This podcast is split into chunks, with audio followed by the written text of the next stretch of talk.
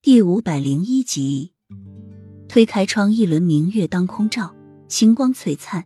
洛英深吸一口气，望着不远处的飞宫。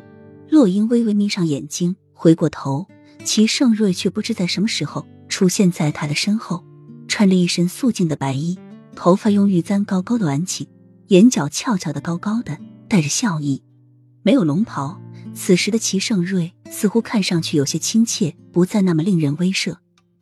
飞宫密道，你能走得出吗？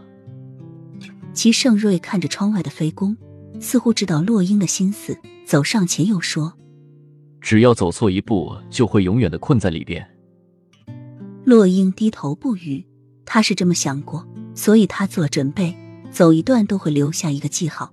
他就不信他这样摸索下去，身边还有一个那么聪明的儿子，他走到天亮还走不出吗？不要走。一直这样陪着朕，好不好？齐盛瑞温润而又柔和的说着，一双桃花眼神情的看着洛英。洛英退后一步，许久勾唇一笑：“我不想再步我姐姐的后尘。皇上夜深了，我要休息，请皇上回养心殿吧。”他一个旁观者的身份，已经将所有的事情都看得明明白白了。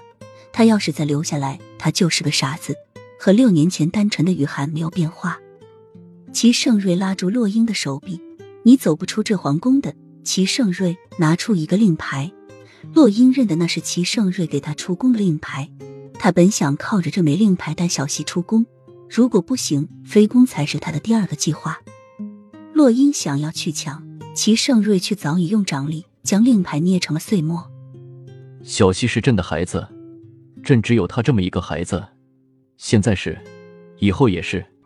你就留下来代替你姐姐做皇后之位，可好？皇后，一个多么具有诱惑力的词语，怕是那个女人听到这样的词语都会癫狂。洛英在听到的那一瞬间，眼眸滞留住了，接着就被齐盛瑞拥入了怀中。你是皇后，这宫中除了朕，就是你最大了，没有人可以伤害到你，而能伤害到你的人已经被关进了冷宫。朕保证，无论是以后还是现在，都不会出现第三个女人。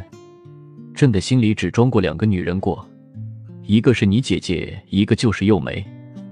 现在由你来代替雨涵在朕心目中的位置。